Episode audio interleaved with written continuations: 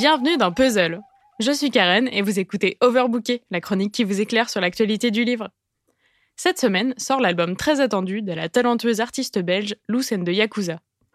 J'ai donc demandé à mon ami Michel de quoi je pourrais parler. Sa réponse? Ah ben, la Belgique, c'est la bière, les frites, le chocolat, le mannequin piece.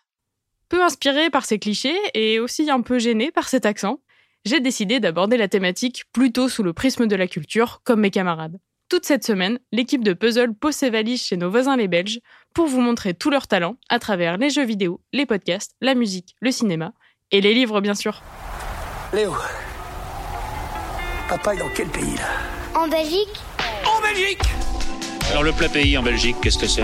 Eh bien, c'est toujours le, les frites, le steak et la bière. Emblème de la Belgique. Ça, c'est l'emblème belge.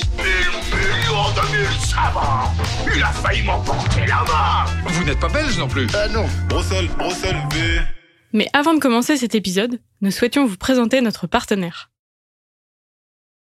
Quand on me dit belge, je pense bien sûr à Angèle, à Cécile de France, mais aussi aux humoristes Fanny Rué, Nawel Madani, mais elles n'ont pas écrit de livre. Heureusement, des meufs aussi cool que Lucène de Yakuza, il y en a d'autres. Et comme la Belgique est aussi le pays de la BD, je vais aujourd'hui vous parler de deux dessinatrices très talentueuses. La première, c'est Léonie Bischoff. Bon, j'avoue, elle est suisse. Mais elle vit à Bruxelles depuis 2003, elle y a fait ses études de bande dessinée, donc je me suis autorisée à parler d'elle aujourd'hui. Et puis en Suisse comme en Belgique, on fait du chocolat et on dit 90, donc ça doit pas être si dépaysant. Et la vraie bonne raison pour vous parler d'elle, c'est qu'elle vient de publier une sublime BD et je vous jure que vous ne voudriez pas passer à côté pour un simple problème de passeport. La BD en question, c'est Anaïs Nin sur la mer des mensonges, qui est sortie début septembre. Léonie Bischoff nous emmène dans les années 30, alors qu'Anaïs Nin, la célèbre écrivaine, vit en banlieue parisienne avec son mari Hugo. Il a choisi un emploi stable plutôt qu'une carrière de poète. Elle tente de trouver sa place et de trouver qui elle est, entre bonne épouse, artiste, femme désirante, femme désirée. Sa rencontre avec Henry Miller, lui aussi écrivain, va bouleverser autant sa vie de femme que sa vie d'artiste.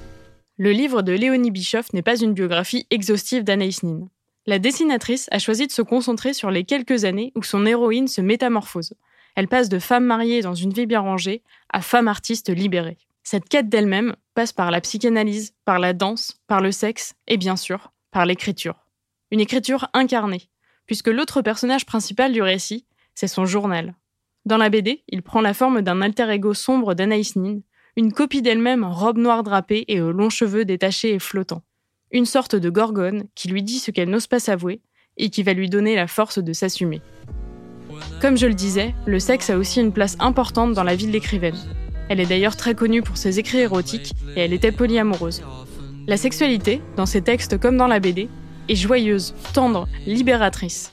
Je me dois quand même de vous signaler qu'il y figure une scène de sexe non consenti et une relation incestueuse. Attention donc si ce sont des sujets sensibles pour vous. L'ingéniosité de la dessinatrice est de retranscrire avec autant de justesse les moments les plus dérangeants, comme les plus radieux. Elle a utilisé un crayon à mine multicolore, ce qui rend le trait vibrant, oscillant du jaune franc à des marrons et violets plus sombres. Cette variation de couleurs sur un même tracé, ça donne à certains moments l'idée de quelque chose de virevoltant et d'imprévisible, et à d'autres l'impression d'incertitude, d'instabilité. Je trouve ça hyper malin. Et en plus, en dehors du fait que je dessine comme une patate, je suis hyper admirative du fait qu'elle ait réalisé des dessins aussi magnifiques avec ce genre d'outils, alors que jusque-là, je trouvais que ça faisait juste des traits moches dans les tons vert cacadois et marronasse.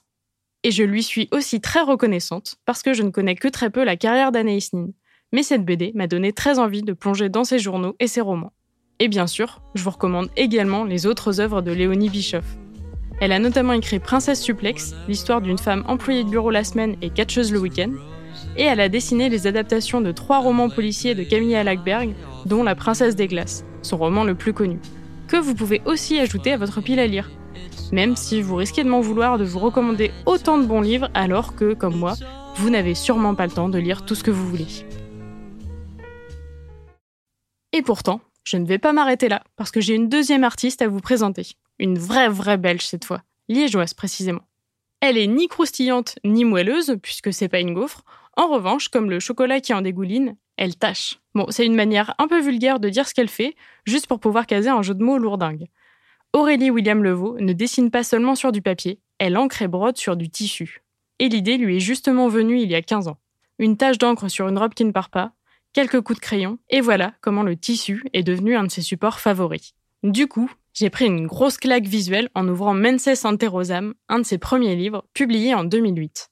On y trouve 50 dessins et broderies, retraçant sa première grossesse, du moment où elle tombe enceinte à la naissance. La forme alterne entre illustration pleine page, dessinée ou brodée, et BD plus classique, avec des cases et des bulles. Chaque page est un tableau et peut presque être regardé indépendamment des autres. Mais il y a bien un fil narratif, même s'il est parfois en pointillé. Le dessin d'Aurélie William Levaux est fin, très détaillé, souvent d'une seule couleur, noir ou bleu. C'est presque du dessin en creux ou de la gravure. Les compositions mettent en avant les corps, qui sont faits de chair pleine, formant des masses blanches au cœur de décors abstraits, faits de petits motifs répétés, comme des tapisseries fantasmagoriques. Dans ces fresques, on trouve notamment beaucoup d'éléments végétaux. Un tronc d'arbre en forme d'utérus, des cheveux comme des racines, un homme prisonnier de lianes, qui sont en fait le cordon ombilical du bébé. Grâce à ces métaphores entre nature et corps et à des dialogues poétiques et subtils, Menses Anterosam dit beaucoup de choses à demi-mot. Aurélie William Levaux met en image le trouble de voir un être grandir en soi, la solitude de la femme enceinte, l'homme désorienté, la transmission entre femmes et la rencontre avec la nouvelle-née, Rosa. Cette œuvre, c'est la fusion entre le journal intime, l'art contemporain et la bande dessinée. Comme je l'ai dit, Menses Anterosam est sorti en 2008. Il a été suivi en 2010 des Yeux du Seigneur, qui utilise la même technique de broderie et parle également de maternité et de sexualité. Dans ses œuvres plus récentes, le style de l'artiste a beaucoup évolué. Plus coloré, plus graphique, moins dans le détail. Mais on y retrouve plusieurs thèmes le couple, le sexe, la religion, notamment dans Sisyphe, les joies du couple. Plus récemment, Aurélie William Levaux a publié Bataille, pas l'auteur, compilation de ses chroniques écrites aux éditions Cambourakis, et La vie intelligente, œuvre hybride entre roman et BD chez Atrabile. J'espère vous avoir donné envie de découvrir ces deux artistes. Sur mon compte Instagram Karen Overbooké, vous pourrez découvrir quelques extraits des deux livres dont je vous ai parlé.